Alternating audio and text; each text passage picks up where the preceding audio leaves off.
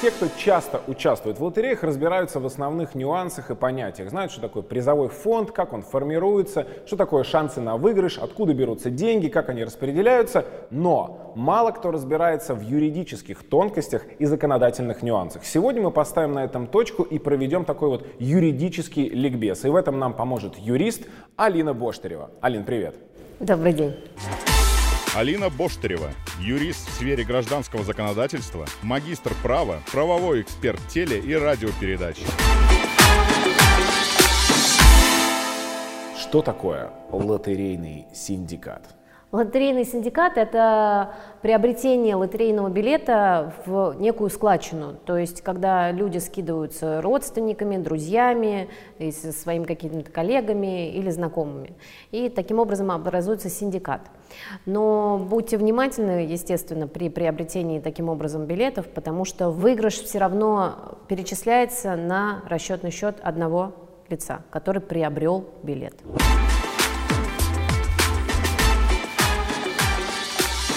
Два человека разводятся, билет они приобретали а, условно совместно, они в браке, у них есть э, определенные там юридические, э, как это называется, а, а, аспекты жизнедеятельности, да, семейные. Если вот такая ситуация произошла, семейная пара приобрела билет, развод, как делится все это дело?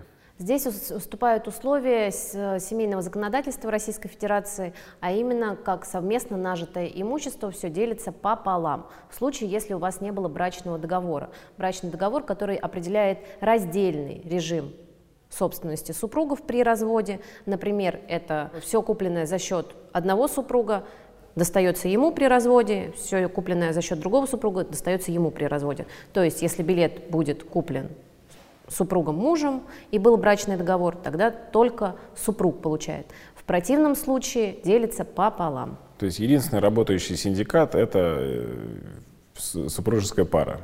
Совершенно верно. В случае развода. В случае развода, да. А вопрос номер два. У нас призы бывают не денежные, э, призы бывают разные. Если это какая-то там вещь, я не знаю, там суперкомпьютер, автомобиль или еще что-то, как это делится? Точно так же. Общий режим совместной собственности при разводе делится пополам.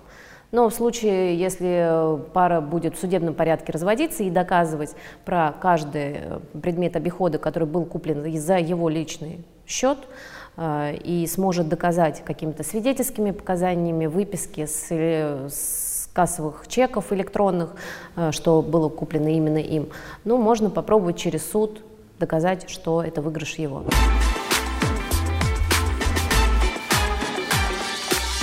Э, если кто-то выиграл в лотерею, не пришел за выигрышем, а там, там при трагических обстоятельствах погиб, я не знаю, или от возраста, то билет можно родственникам условно обналичить, получить, получается так, да? Да, потому что, как мы уже с вами выяснили, именно предъявитель им, э, физического билета получает выигрыш, а предъявитель электронного билета может вступить в права наследования данного электронного билета.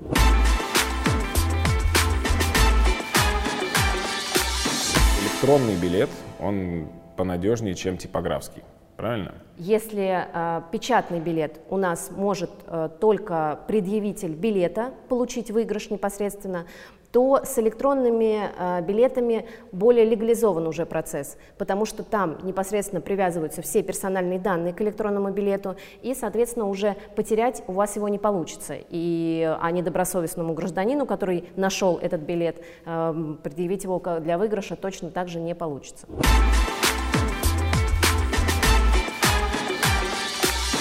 Если э, человек супер закредитован, у него долги по кредитам перед банками, там, в том числе э, Сбером, ипотеки и так далее, и так далее, он получает выигрыш. Может ли, могут ли банки э, через суд э, взыскать с него э, деньги, которые он должен, ну, используя, соответственно, его лотерейный выигрыш?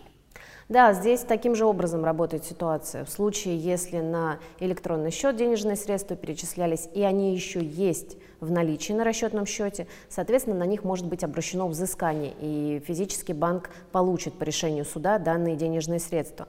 Но в том случае, если они наличными, данные денежные средства передавались, э, и гражданин их не задекларировал, то, соответственно, маловероятен э, процент того, что банк действительно получит эти денежные средства и увидит их как доход.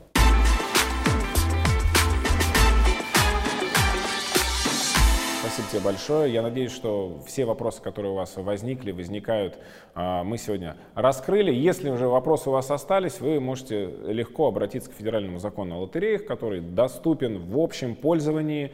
Участвуйте в лотереях, испытывайте свою удачу. Всем пока!